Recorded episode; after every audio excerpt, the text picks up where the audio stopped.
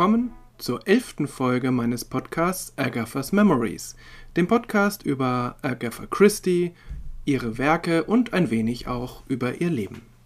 Wir sind nach wie vor im Jahr 1923, immer noch inmitten einer gewaltigen, beeindruckenden Flut von Kurzgeschichten, die Agatha in diesem Jahr veröffentlicht hat. Die meisten dieser Kurzgeschichten sind Kurzgeschichten mit Hercule Poirot und Arthur Hastings und sie erschienen damals 1923 im Sketch.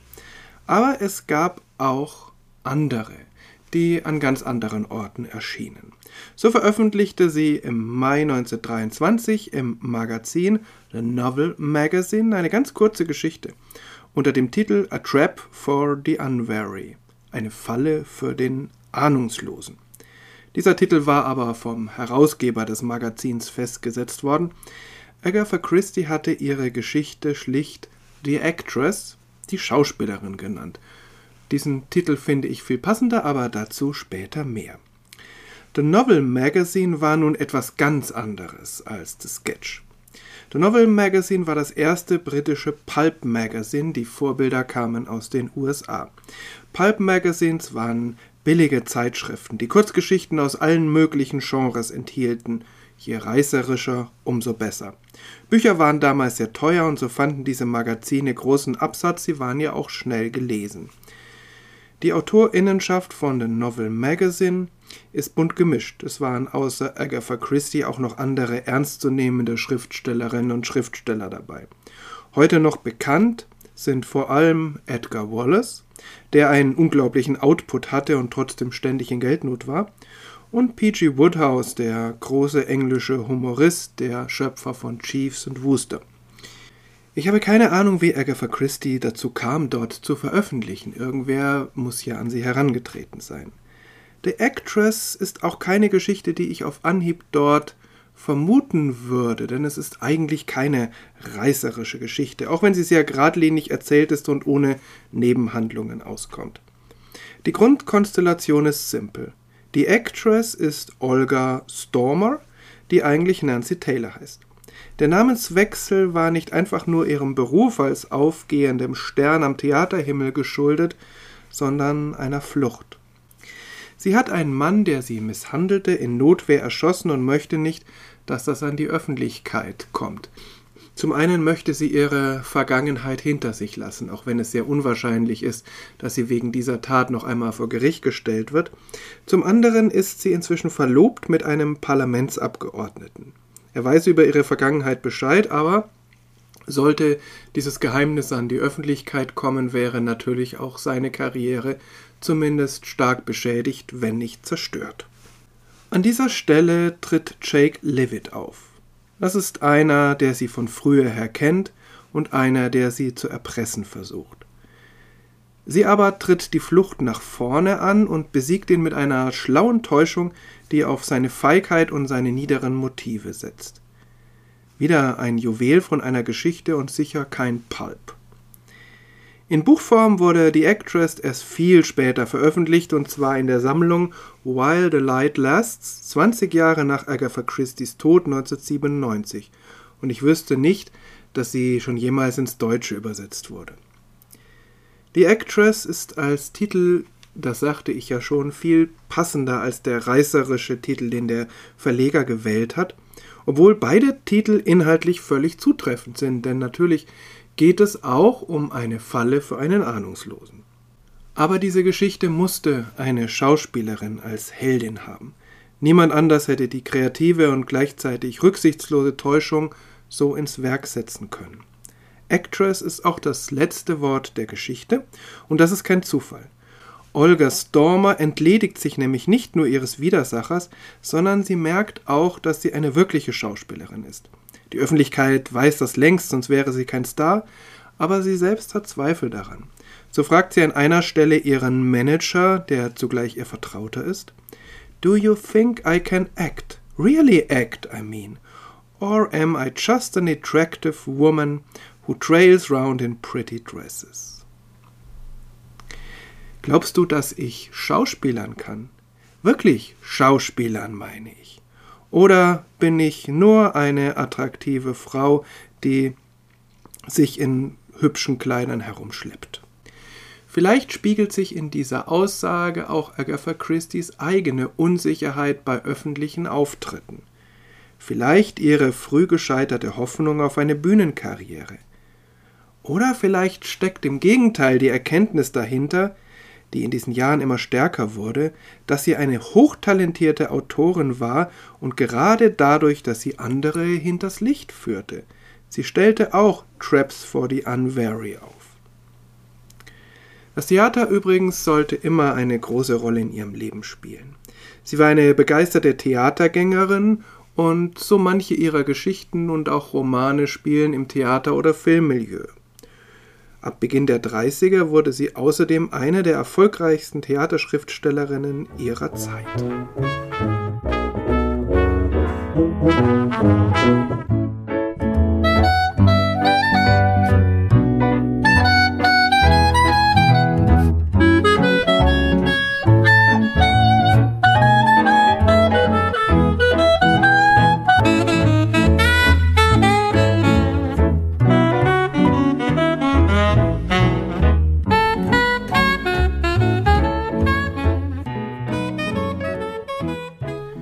Poirot, let us forsake the science of detection and take to crime instead. Poirot, lasst uns die Wissenschaft der Ermittlung aufgeben und uns stattdessen auf das Verbrechen verlegen. Wir sind zurück in der Wohngemeinschaft von Arthur Hastings und Hercule Poirot.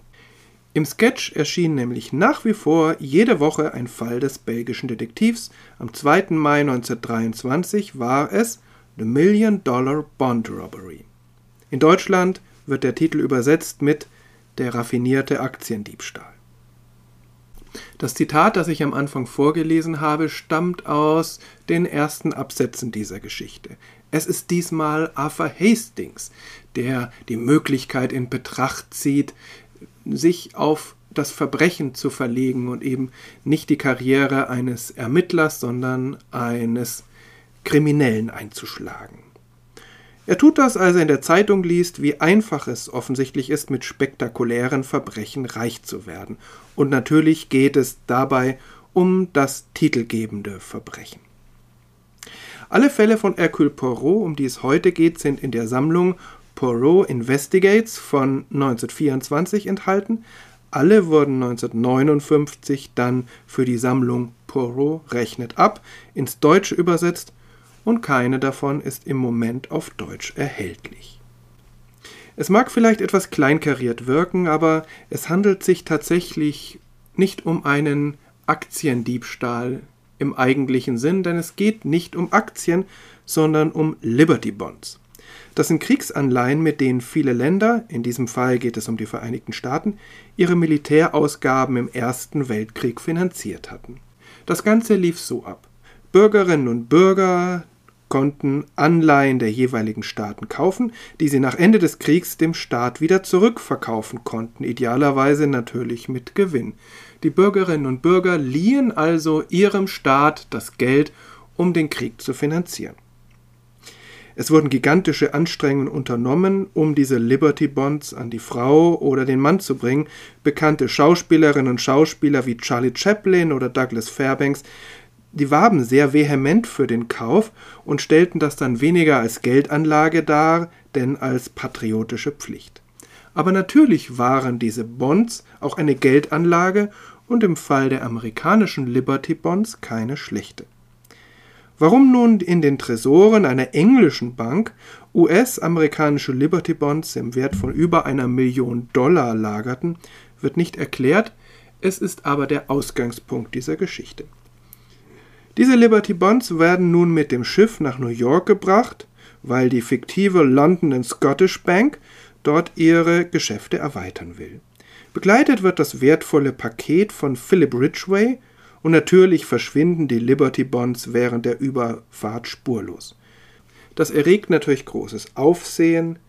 Der arme Philip Ridgways gerät unter dringenden Tatverdacht und seine Verlobte Esme Farker bittet Poirot um Hilfe, denn sie will natürlich nicht, dass ihr Verlobter ins Gefängnis wandert. Ich hatte zunächst die leise Hoffnung, dass es hier einmal nicht um Probleme der Oberschicht geht, sondern um die prekäre Lage eines kleinen Bankbeamten. Aber natürlich ist Philip Ridgway nicht ein kleiner Bankbeamter, sondern der Neffe eines der beiden Generaldirektoren der Bank. Nur deshalb bekommt er eben dieses wertvolle Paket anvertraut und nichtsdestotrotz ist seine Lage natürlich deshalb nicht weniger prekär. Die Ausgangssituation ist wie gewohnt verzwickt. Die Bonds waren sicher in einem Koffer eingeschlossen, zu dem es nur drei Schlüssel gab, die Mr. Ridgway und die beiden in England verbliebenen Generaldirektoren hatten. Während der Überfahrt wurde offensichtlich versucht, den Koffer gewaltsam zu öffnen, das misslang. Danach wurde er dann mit einer Kopie des Schlüssels, so zumindest die Annahme, ohne Gewaltanwendung geöffnet. Kurz nach der Ankunft des Schiffes in New York wurden schon einzelne der Bonds in der Stadt verkauft. Poirot geht mit seiner gewohnten Siegesgewissheit an diesen Plan heran und tatsächlich stellt sich die Lösung für ihn als sehr einfach dar. I am disappointed in the case. It is too easy. Ich bin enttäuscht von diesem Fall. Es ist zu einfach. Hastings, für den es natürlich nicht einfach ist, der natürlich wieder mal gar keinen Schimmer von der Lösung hat, verbucht das als normale Arroganz Poirots, aber eigentlich hat der Detektiv recht. Wenn der richtige Ausgangspunkt gefunden ist, also sozusagen der Hebelpunkt, ist der Fall tatsächlich sehr simpel zu erklären. Es gibt keine psychologischen Abgründe, die ergründet werden müssen. Das Motiv ist schlichte Geldgier. Das macht die Geschichte gut zu lesen, die Lösung ist verblüffend, aber sie bleibt weniger stark in Erinnerung als die stärker psychologisch orientierten Fälle Poros. Insofern ist die kleine Erzählung aus dem Theatermilieu, die ich gerade umrissen habe, auf jeden Fall die interessantere. Diese Erzählung hier vom Diebstahl der Liberty Bonds ist trotz der überraschenden Auflösung ähnlich konventionell wie der Juwelenraub im Grand Metropolitan in der achten Folge. Das allerdings in beiden Fällen auf hohem Niveau.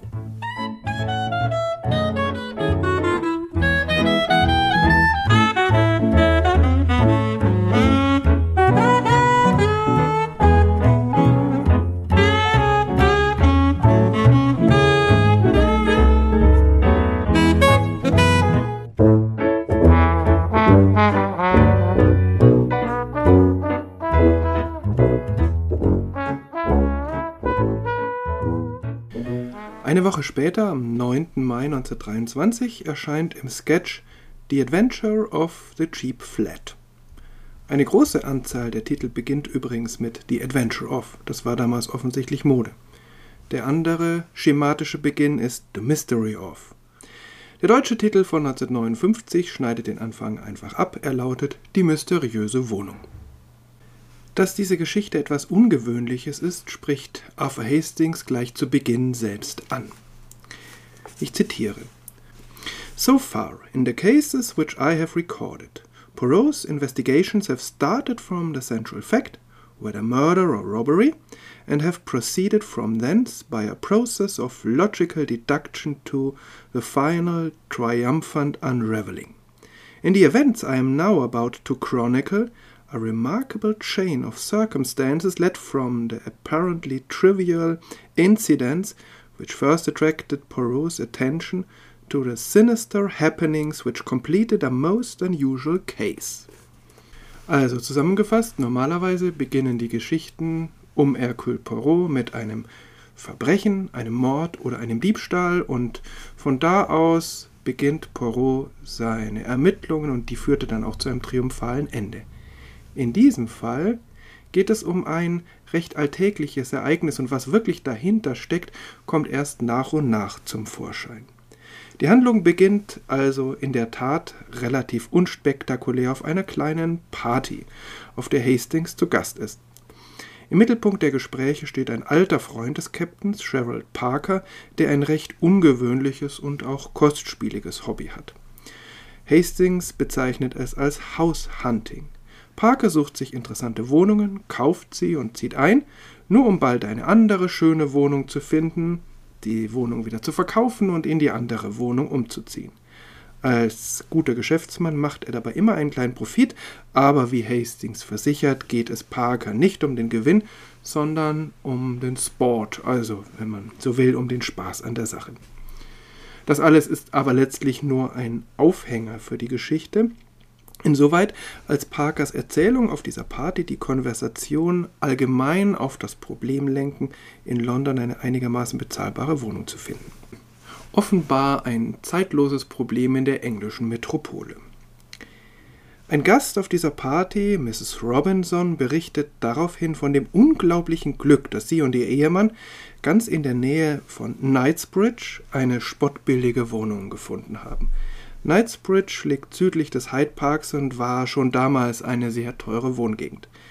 Poirot's Nachforschungen ergeben später, dass eine Wohnung in eben diesem Block, in dem die Robinsons ihre Wohnung gefunden haben, eigentlich 350 Pfund im Jahr kostet. Die Robinsons als Untermieter bezahlen allerdings nur 80 Pfund, also weniger als ein Viertel. Alle Partygäste, Hastings eingeschlossen, sind der Meinung, dass es da einen Haken geben muss, dass es vielleicht spukt in dieser Wohnung oder dass es vielleicht teure Nebenkosten gibt.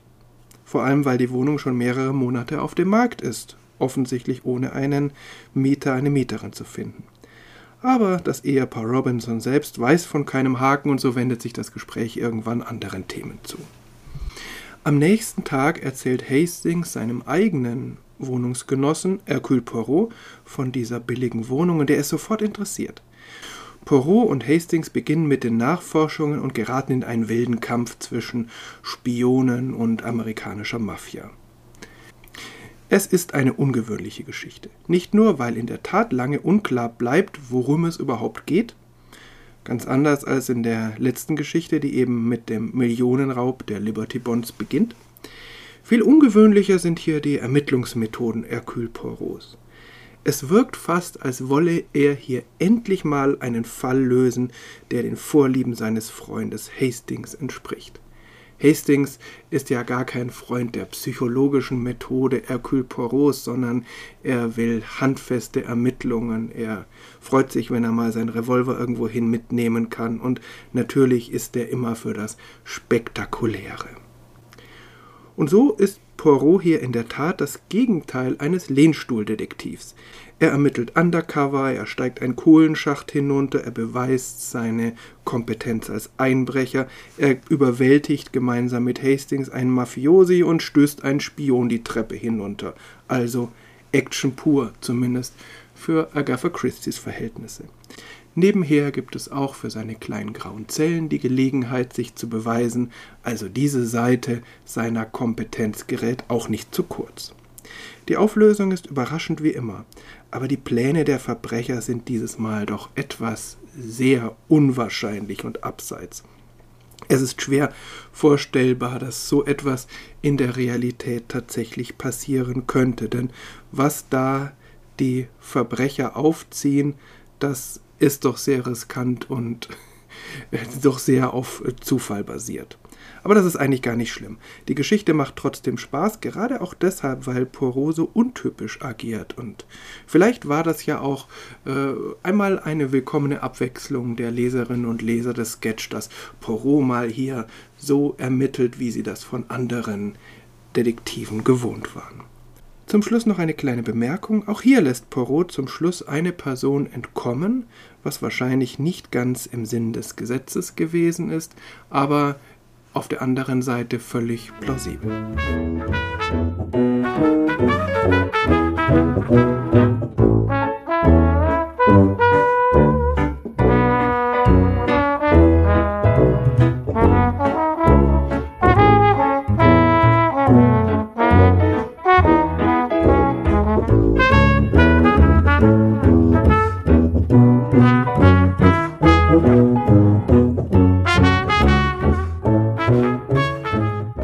After all, murmured Poirot, it is possible that I shall not die this time.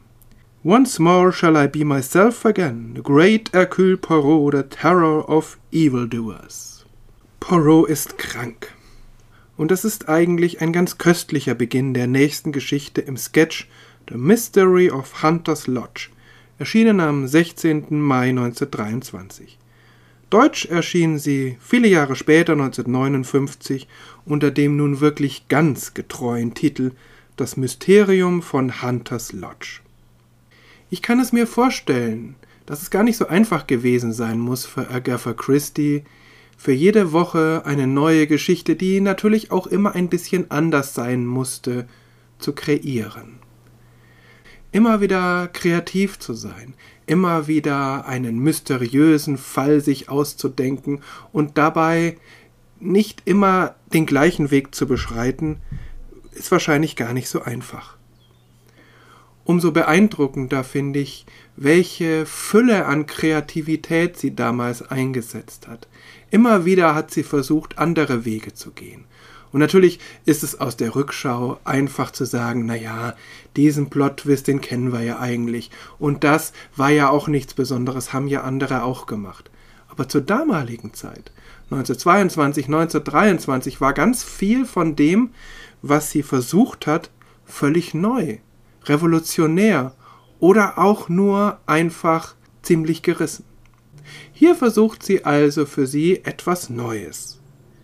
Die Ermittlung wird nämlich zum größten Teil von Hastings durchgeführt. Poirot ist ja krank. Der belgische Detektiv greift lediglich mit Telegrammen ein, das allerdings entscheidend. Denn eines bleibt gleich. Hastings wird auch dadurch, dass Poirot nicht da ist, nicht plötzlich zu einem Superdetektiv, sondern er hat wie immer eigentlich keine Ahnung. Die Handlung beginnt in der Wohnung von Poirot und Hastings. Hastings ist gerade von der Grippe genesen, Poirot noch ans Bett gefesselt.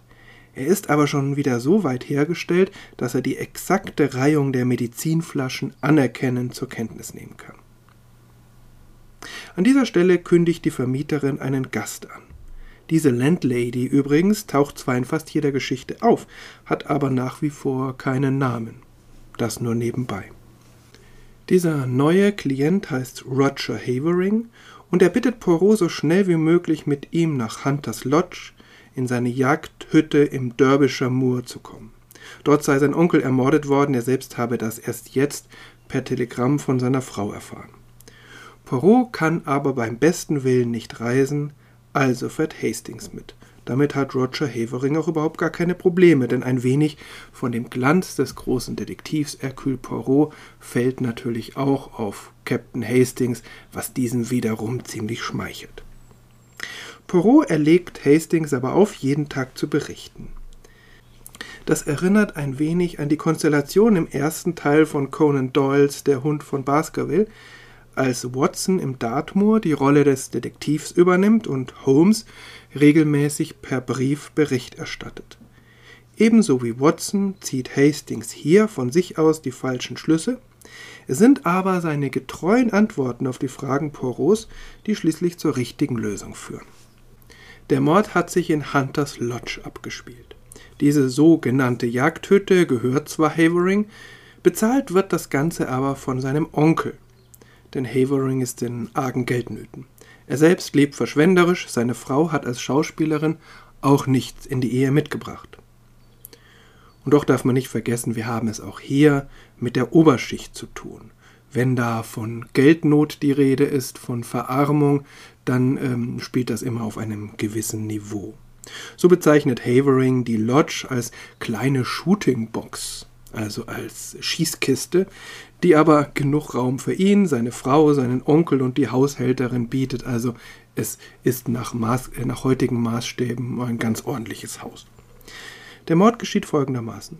Am letzten Abend, einige Stunden nachdem Havering nach London aufgebrochen ist, kommt ein seltsamer Gast mit schwarzem Bart zu Haverings Onkel. Schwarze Bärte sind übrigens, das haben wir ja schon aus ihrem Debütroman erfahren, bei Agatha Christie immer etwas verdächtig.